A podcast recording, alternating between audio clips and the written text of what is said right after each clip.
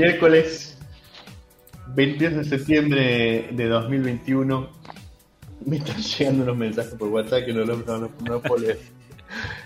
Miércoles 22 de septiembre de 2021 estamos haciendo un viaje en el tiempo para atrás a un día como hoy, pero bien atrás nos vamos al siglo XIX eh, a eh, los inicios de eh, un lugar emblemático de nuestra provincia, de nuestra ciudad, eh, que es la mismísima.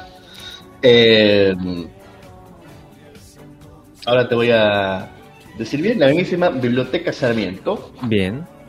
en 1889, un 22 de septiembre, se creó la Biblioteca Sarmiento, que tiene su origen como por etapas, ¿no? Porque hay un primer momento, que, es en el año 88, cuando un grupo de artesanos, artesanos, obreros, presididos por el sastre Juan Belisario Flores, eh, fundaron la Sociedad Sarmiento de Socorros Mutuos, en homenaje a la memoria del presidente argentino, invocando el nombre de la Virgen de las Mercedes e implorando los auxilios de su divina misericordia, porque además eran supercatólicos, y eh, formaron la Sociedad Sarmiento de Socorros Mutuos. Un poquito más tarde, un año después, esto fue en octubre del 88, eh, en septiembre del año siguiente se mm, terminó eh, convirtiendo esa sociedad en una biblioteca cuando el abogado eh, Damaso Jiménez donó 3 mil pesos que fue abonada, abonado por el gobierno de la provincia en concepto de retribución por eh, el proyecto del Código de Procedimiento Provincial. Ganó esa plata para el, porque escribió el Código de Procedimientos lo que le pagó el gobierno por ese código de procedimientos, él lo donó para la creación de una biblioteca popular eh, que fue habilitada después, eh, un año después, eh, bajo, el, eh, bajo el patrocinio de esta sociedad que te decía recién, la Sociedad Sarmiento de Socorro Mutuo. Ese es el origen de la Biblioteca Sarmiento que después eh, fue cambiando de, de lugar, eh, cambiando de actividades y siendo epicentro de un montón de actividades importantes en nuestra provincia. Eh, el 25 de mayo de 1893 se inauguró la sala de lectura eh, bajo la presidencia de Gumersindo Sayago. En 1907 se adquirió el predio de Calle Libertad, donde está ahora, Sí. eh, y el 25 de mayo de 1910 se colocó la piedra fundamental bajo la presidencia del profesor Anterior Foller. Ese 25 de mayo de 1910 pasaron un montón de cosas en Santiago del Estero en el marco de las actividades por el centenario. El 28 de octubre de 1925 se inauguró el edificio bajo la presidencia de Teodomiro Bravo Zamora, presidencia de la Sociedad Sarmiento. Allí comenzó a funcionar, comenzaron a realizarse las actividades del prestigioso Grupo Cultural La Brasa desde su nacimiento en 1927. Ahí estaban Bernardo Panal Feijó, Manuel Gómez Carrillo, los hermanos Wagner, Loreto Di Lulo, Jorge Washington Ábala, bueno, un, un montón de gente. Eh, grandes figuras vivieron en la Biblioteca Sarmiento en, en, aquel, en aquellos años, eh, desde Victorio Ocampo, Ernesto Sábato, Alfonsina Storni, Ricardo Roja, Jorge Luis Borges, bueno, un montón de gente que pasó por allí en, en sus años eh, dorados. La actividad de la brasa ofreció proyectos que apuntaban a los problemas de la provincia y la región, recibiendo el aporte de profesionales de, distintas especialidades, y la Biblioteca Sarmiento, que está de cumpleaños, eh, era el, el epicentro de toda, de toda esa movida. Bueno, una larga historia de la biblioteca. Allí también fueron naciendo la sociedad siro-libanesa, la sociedad italiana, organizaciones deportivas, organizaciones de fomento. Algunas de las reuniones eh, que buscaban dar origen a la, Universidad Nacional también se realizaron en la, en la Biblioteca Sarmiento. Bueno, es eh, realmente un, lugar icónico de nuestra provincia que eh, hoy está cumpliendo años uno de sus cumpleaños, porque tiene distintos este, momentos en su, en su, en su, en su historia. Y, pero se lo considera hoy porque es el momento en el que se dona el dinero para hacer eh, la biblioteca en lo que era la Sociedad de Socorros Juntos, así que le deseamos un feliz cumpleaños a nuestros amigos y amigas de la Biblioteca Sarmiento, que empezaba a cobrar vuelo en un día como hoy. Las cosas, amargas borrosas, son fotos veladas de un tiempo mejor. Bueno, y nos vamos a lo que está pasando aquí cerca, lo que pasa en la provincia, porque se eh, dieron a conocer en, esto, en este momento de optimismo que estamos teniendo con la eh, baja de casos, se dio a conocer que hay un total de 25 ciudades del interior de la provincia que en este momento se encuentran sin casos de COVID-19. Son 25 ciudades del interior que se encuentran libres de COVID y las autoridades están atribuyendo esta situación a la intensa campaña de vacunación. La directora general del Interior, Graciela Alzogaray, dialogó con, con Telam y estuvo ahí mencionando que eh, hasta el paraje más lejano, dice, estamos eh, llegando y completando con las segundas dosis de la vacuna.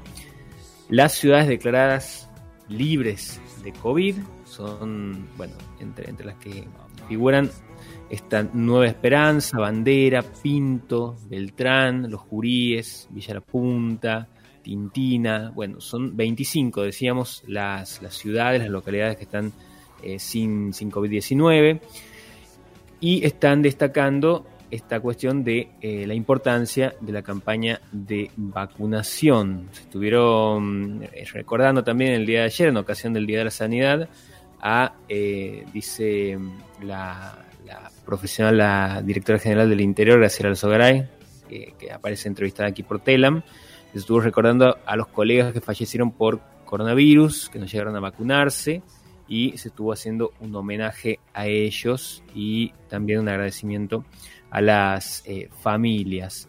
Así que, em, bueno, ahí están eh, tratando de continuar con estas, eh, estas jornadas para que las segundas dosis de la vacuna puedan llegar a gran parte de la población de la provincia y que no quede ningún lugar sin eh, vacunar para justamente poder ir sumando un poco más eh, de optimismo, que los casos sigan eh, bajando y que de a poco se sigan sumando estas otras ciudades en cuanto a la posibilidad de que en el futuro no tengan COVID tampoco, ¿no? Vamos a ver si más adelante podemos hablar de números un poquito más altos respecto a esto.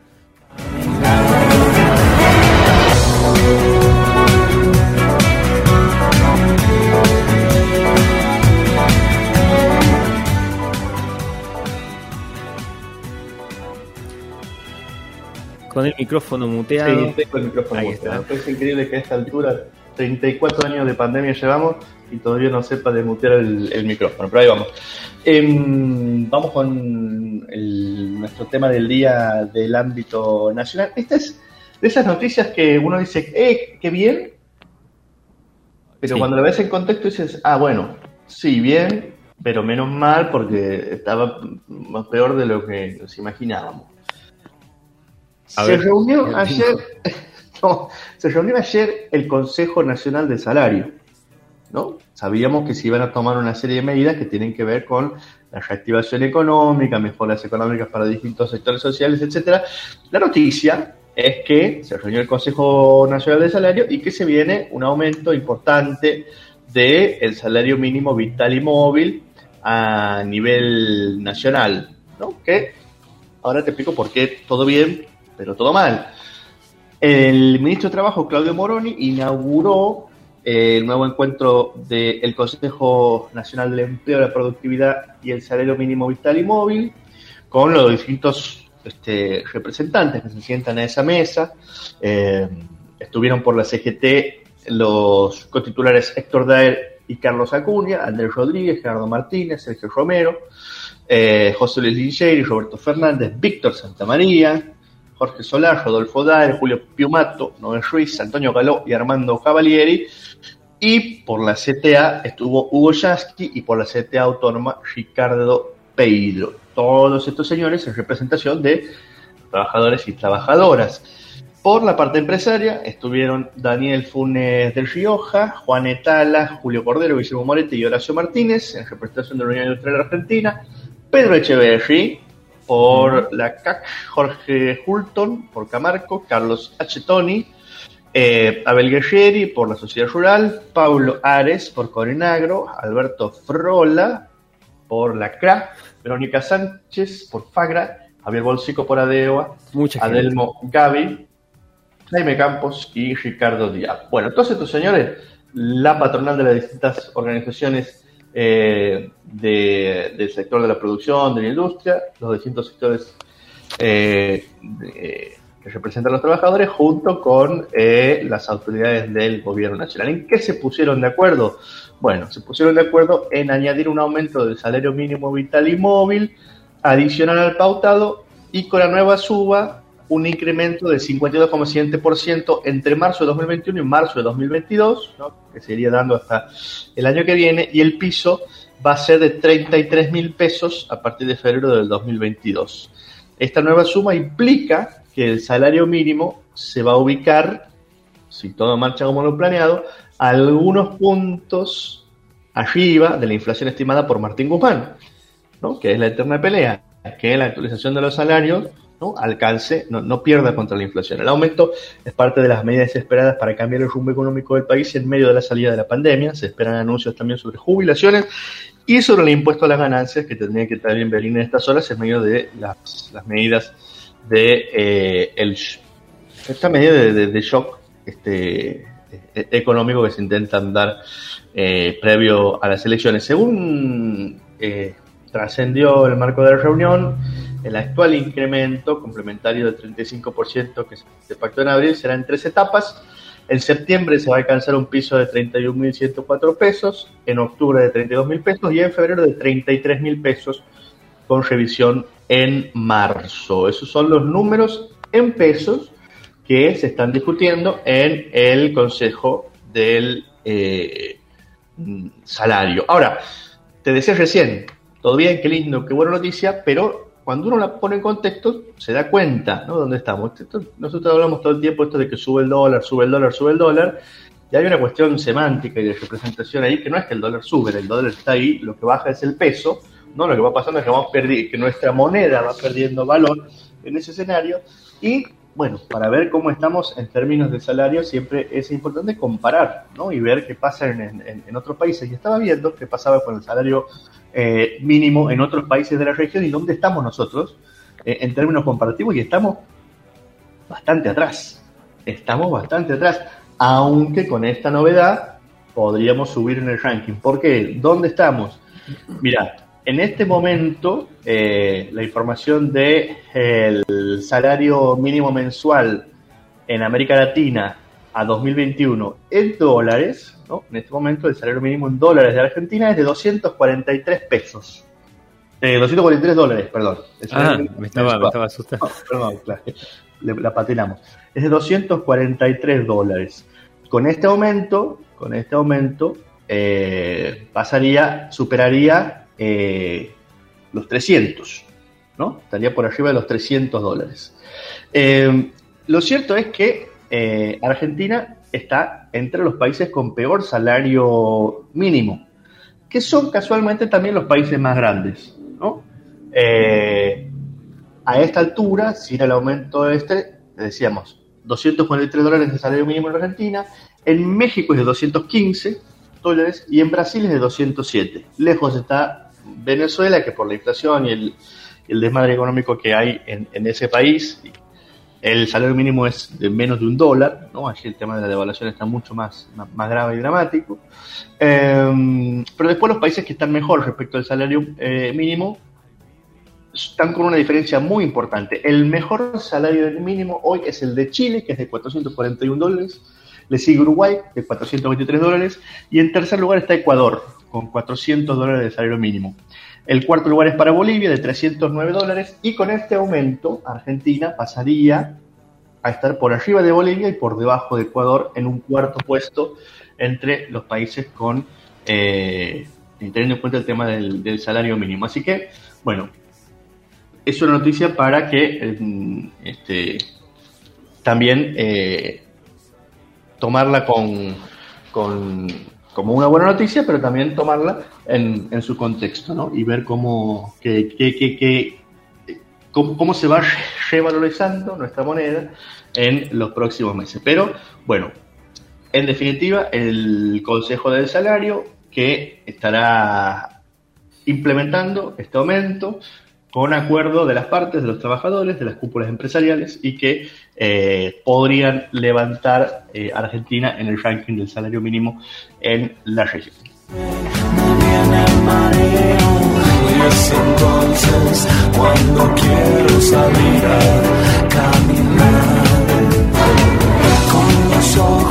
¿Qué está pasando en las universidades? Em, hay dos noticias que quería mencionar. Una que involucra a la Universidad Nacional de Río Cuarto, que es el diseño de un termotanque solar para un comedor comunitario. Están avanzando en la construcción de este termotanque para dotar de agua caliente al comedor Los Pibes del Puente, ubicado en el barrio Santa Rosa, que asiste a 180 personas de manera eh, diaria. Se trata de cinco jóvenes de las carreras de Ingeniería Mecánica, Electricista y Química que desde el año 2020 están trabajando en este proyecto junto a integrantes del comedor. El desarrollo se realiza con materiales reciclados, en su mayoría o comprados en el lugar, y según lo que, lo que explicaron, esto se alimenta de energía renovable, dicen, infinita y gratuita. Estamos hablando, bueno, de energía solar. Para llevar adelante la idea, los jóvenes consultaron con docentes de la Facultad de Ingeniería de la universidad y tomaron cursos online dictados por la Universidad Nacional de Córdoba. Así que ahí están trabajando en este diseño, decíamos, de este termotanque solar para un comedor comunitario. Y la otra noticia que tenía involucra a la Universidad Nacional del Noroeste de la provincia de Buenos Aires y el Sanatorio Junín, que fueron premiados en en un congreso argentino de ecocardiografía e imágenes cardiovasculares, porque estuvieron realizando una investigación sobre aplicación de inteligencia artificial a la resonancia magnética cardíaca eh, llamada segment, bueno, aquí lo voy a decir, es bastante largo, segmentación automática de ambos ventrículos de resonancia magnética, comparaciones de distintas arquitecturas de redes neuronales convolucionales. Ahí está. Eh, y fue distinguido con el premio al mejor tema libre. El congreso fue organizado por la Sociedad Argentina de Cardiología con el propósito de hacer una actualización médica sobre el rol de las imágenes en el diagnóstico, la prevención y el tratamiento de enfermedades cardiovasculares que en el país causan casi cerca de 100.000 muertes por año. El encuentro también estuvieron participando especialistas nacionales de España, Canadá, Estados Unidos y Noruega. Y bueno, ahí salió premiado este trabajo que involucra a la inteligencia artificial en el abordaje de eh, bueno, estas cardiopatías.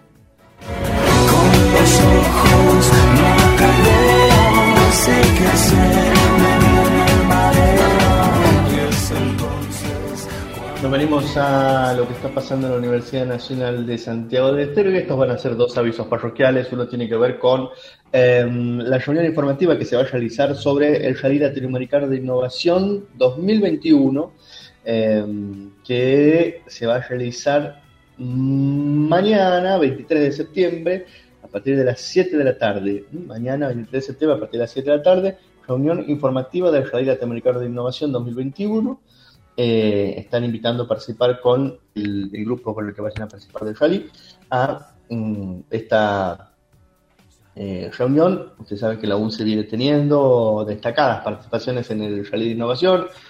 Ha participado del Rally Santiago Te Desafía, que es eh, el, preparatorio para este encuentro, y allí se va a, conocer novedades de cómo va a ser el desarrollo de esta actividad. Em, este año, también desde la virtualidad, o quizás haya alguna novedad al respecto. Bueno, ahí nos vamos a enterar en esta reunión que se va a hacer mañana a las 7 de la tarde. Hay un link para eh, compartir allí y estar al tanto de cómo, cómo, ingresar, que lo pueden ver en la página de Facebook de la Universidad Nacional de Santiago del Estero y eh, poder participar en esta reunión informativa y preparatoria para el Rally Latinoamericano de Innovación. Dejarte un adiós.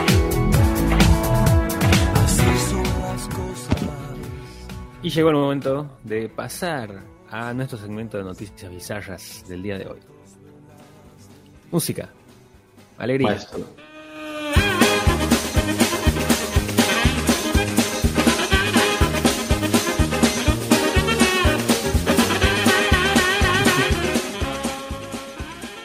Bueno, vamos a pasar a esta primera noticia bizarra del día de hoy, que involucra a una mujer inglesa que fue encontrada en una isla de Croacia. Ajá. Un pescador vio a la mujer entre las rocas, llamó a los rescatistas y para llegar hasta donde estaba salvarla fue necesario un equipo especializado que tuvo que desplazarse con vehículos todoterreno y caminar varios kilómetros para llegar hasta ese lugar de las rocas donde estaba ella. La mujer tenía unos 60 años, hablaba inglés eh, perfectamente, pero no recordaba ni quién era, ni de, dónde, ni de qué país venía, no tenía pasaporte, ni papeles, ni teléfono. Así empiezan varias series de Netflix, ¿eh? Así empieza, claro una mujer que habla inglés aparece en una isla croata, en un terreno de muy difícil acceso, donde un equipo de rescate tiene que ir con vehículos especializados para poder llegar hasta ahí. Y no tiene ningún papel, no se acuerda quién es. Bueno, así la encontraron. Los rescatistas informaron que había sobrevivido varias noches a pesar de que algunos osos merodeaban por la zona buscando comida. Dice uno de los rescatistas, es extraño que esté, que, haya estado en ese lugar. Es una parte de la bahía extremadamente inaccesible, con rocas terriblemente afiladas y literal, que son literalmente navajas que cortan la goma de los zapatos, dice, hasta como para tener una idea. No hay vida ni animales excepto jabalíes u osos que saben nadar hasta aquí en busca de comida pero esto es raro porque no hay comida, no hay nada. Una mujer de esa edad, porque tenía 60 años la, mujer, ciertamente no podría nadar esa distancia, así que necesitaría una fuerza excepcional para llegar hasta ese lugar. Actualmente la mujer permanece hospitalizada, está atendiendo su estado de salud, pero todavía nadie sabe quién es. No, no me dejen, sí, pensaba que iba a contar que está resuelto, que ya se descubrió. No, no, no. Eh, espero que siga la. podamos seguir el minuto a minuto de esta noticia. Podamos seguro, seguro lo vamos a poder seguir y lograr ese logro. podemos seguir el minuto a minuto. No, podamos eh, seguir. ¿Qué es lo que pasa? Porque no hay información más que eso que acabo de, mencionar. Eh, me acuerdo que el año pasado hemos estado pendientes de lo que pasaba con los monolitos. Oh. Que. Me parecía que se venía el fin del mundo y finalmente creo que había terminado siendo la obra de un artista o algo, algo de eso. Eh, pero bueno, en este caso nadie sabe quién es esta mujer y se está tratando de averiguar un poco, se está tratando de tener un poco más de información y ver cómo llegó a este ese lugar inaccesible y completamente peligroso.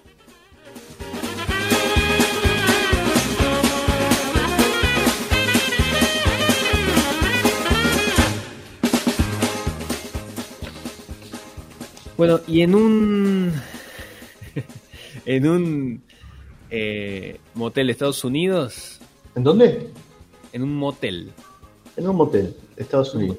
Estados Unidos, un, un, huésped, inquilino iba a decir, un huésped, abrió la canilla y salió, en vez de agua, metanfetamina. Pensó que podía salir cualquier cosa. Meta, metanfetamina. Sí. Eh, una sustancia identificada posteriormente como metanfetamina salió del grifo de un motel del estado norteamericano de Nuevo México, salpicando el ojo de un huésped, informó, eh, informaron los medios locales. La misma sustancia similar a un cristal se descubrió más tarde en varias ubicaciones del mismo, el mismo motel, cerca de la autopista 70 en Portales, a unos 370 kilómetros al este de Albuquerque, justo donde transcurría Breaking Bad. ¿Mm? Hablando de metanfetaminas. El viernes se encontraron aún más muestras de una sustancia similar en varios lugares del edificio, incluido el interior de una máquina de hielo. Adentro de la máquina de hielo también había metanfetamina, lo cual despertó preocupaciones de que la metanfetamina se hallara dentro del sistema de agua del edificio. Se procedió a cortar el suministro de agua del inmueble, estoy leyendo así como está la noticia, según un comunicado del Departamento de Policía de Portales que publicaron en Facebook. Y actualmente, eh, bueno, encontraron. El hotel está cerrado, están cooperando con las autoridades porque se encontró metanfetamina en, en, cualquier espacio que uno puede imaginar del hotel. Estamos diciendo la máquina de hielo, también la canilla, pero eh, en otros eh, espacios también, adentro de placares, camas. pero, ¿qué es, qué es eso? ¿Qué es? Tampoco se sabe. El motel de la fantasía. El motel de la fantasía. Sí. Me gustaría saber cómo se llama. Está chequeado esto, ¿no? Está chequeado, sí, por supuesto. Hay un comunicado de la policía y todo, está publicado en Facebook. Mira. estoy viendo. Eh, la policía de Portales, así se llama el lugar y no se sabe mucho más. Otra vez me va a dejar ahí sin saber cómo se resuelve. Lo único que están destacando es que cuando el sujeto, uno de los huéspedes, abrió la canilla, le salpicó eh, la metanfetamina en el ojo. Señor Félix. Así que ahora tiene el ojo con eh, metanfetaminas. Bueno,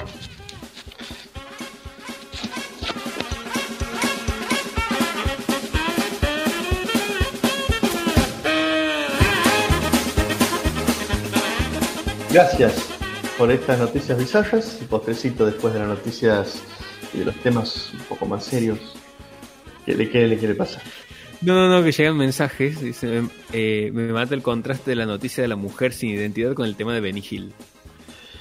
Ah, bueno, claro. El tema de Hill que está sonando. Es que está todo fríamente calculado para causar un impacto sonoro y sensorial de ese, de ese tipo. Seguimos con música bizarra. Tengo miedo. No, no se asuste, este es un clásico.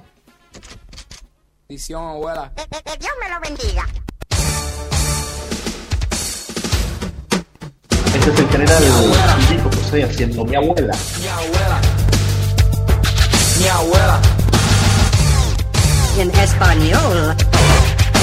Deja que te cuente para que tú veas. No voy a hablar de trabajo ni tampoco de la escuela, aunque eso está muy bien y eso lo sé, yo quiero que sepas tú lo mío, pa' que veas que es más peor. Yo llegué de Nueva York a principios de verano y quería quedarme en casa de mi hermano. Y él me dijo, brother, aquí tú no te quedes. Me llevó con tu imotete pa' casa de mi abuela.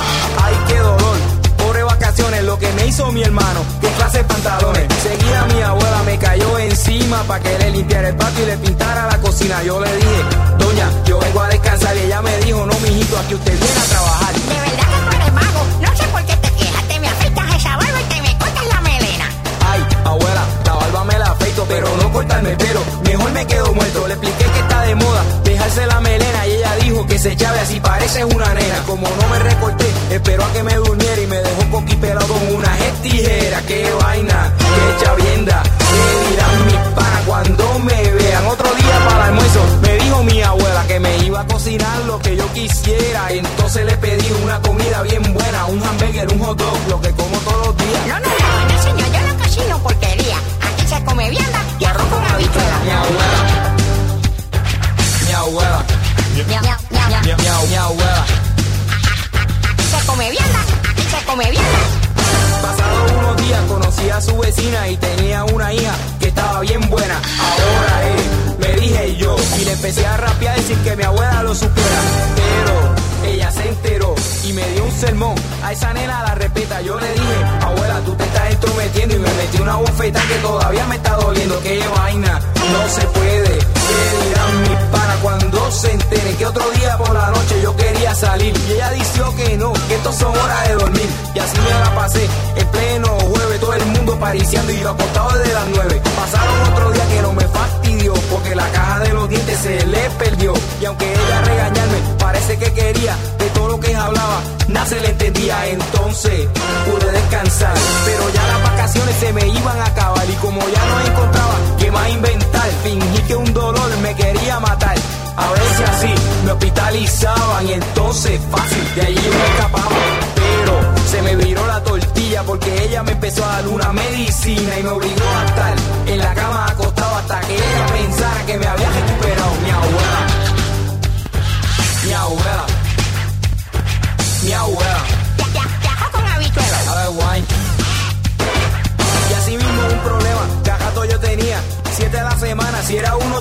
pero encontré la solución a todos mis problemas. Y es que tengo que aceptar que soy el nieto de mi abuela. Sin total, después de tanto protestar, cuando llegué a Nueva York, me puse a pensar que ella no es lo que parece, ella es bien buena. Y todo lo que hace por ponerme la vergüenza.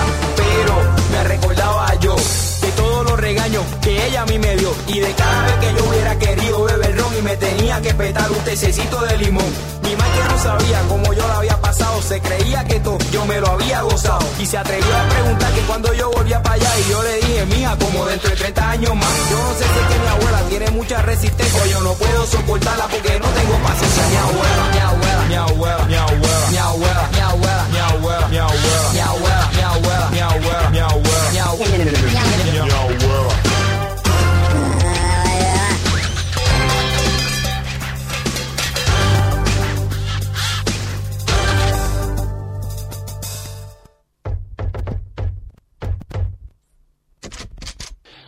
Abuela. Que, que- que Dios me lo bendiga. Sigue. Nuestro bloque de música bizarra nos llevó a finales de los 80 con esta canción. Este, hay una disputa ahí, ¿eh? porque alguien dice aquí que es de El General y Vico C, pero en general, eh, en realidad, originalmente esa canción es de Wilfred y la Ganga.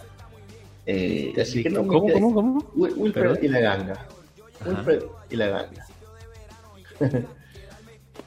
son joperos de finales de los 80 de, de Panamá que hacían esta versión.